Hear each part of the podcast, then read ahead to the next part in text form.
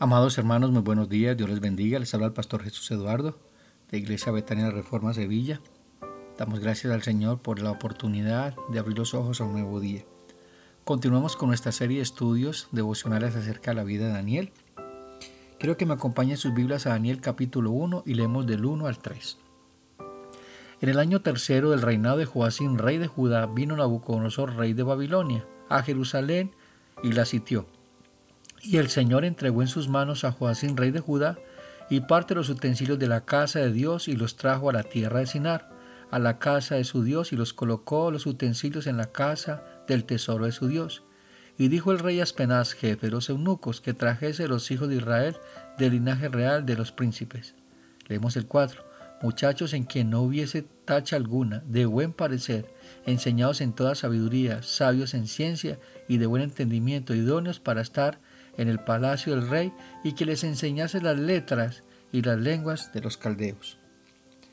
Amados, aquí nos encontramos con Daniel y sus amigos. Hemos venido haciendo unos devocionales y hemos venido viendo poco a poco cómo Daniel, en medio de tan fuerte tribulación, tan fuerte prueba que estaba viviendo Israel, esa disciplina tan grande que había venido por causa del pecado de la idolatría y de haberle dado la espalda a Dios y no escuchar a sus santos profetas, ahora estaban arrancados de su nación, a 800 kilómetros de Jerusalén.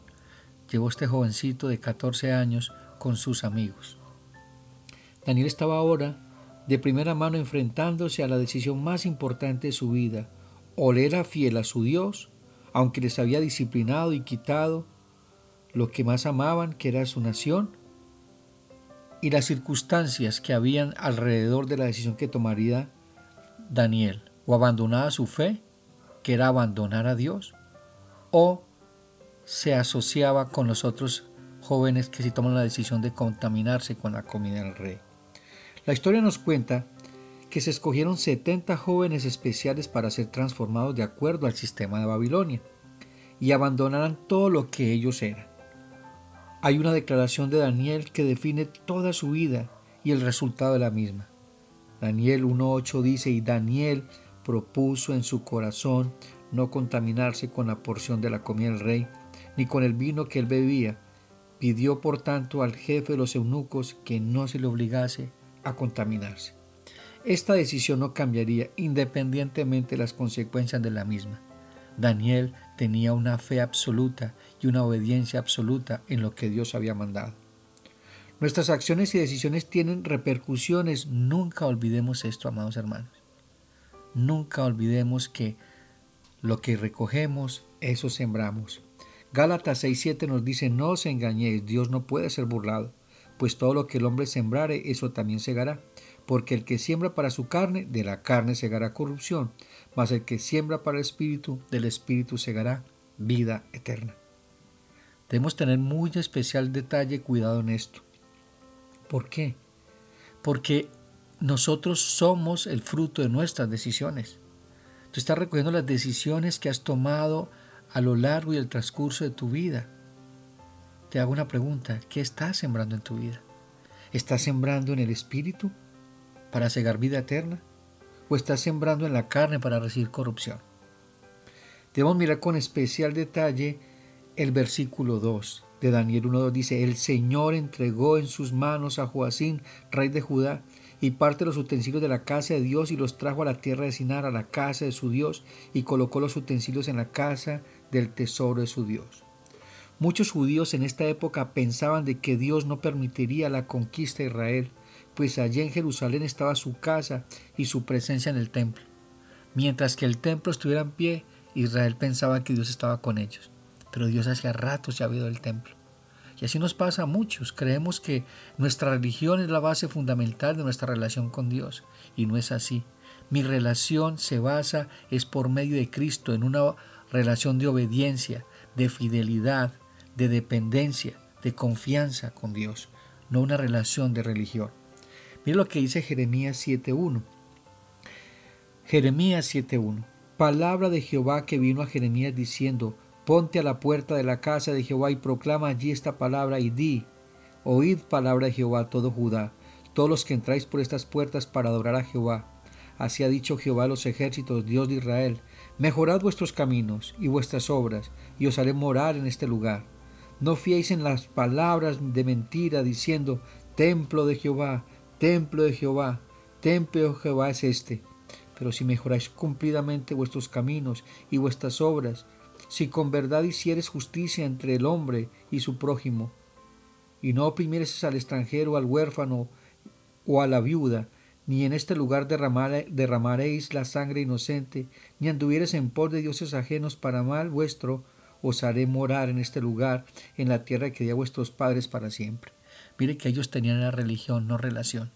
Dios está hablando aquí de vida, de carácter, de hombres y mujeres que representaban el pueblo de Dios y que representaban a Dios, pero ellos no quisieron. No quisieron andar y caminar con Dios. Hay un texto por allá que Jeremías dice, volveos, volveos a la senda antigua. Paraos en los caminos y preguntad por la senda antigua, para que tengan paz en vuestras almas. Pero dijeron, no quisieron, mandaremos. No se trataba de ir al templo o tener una religión, sino una vida piadosa que mostrara que había estado en, el, en la presencia de Dios. No se trataba de formas religiosas, se trataba de una vida a la imagen de Cristo. De eso se trata el cristianismo.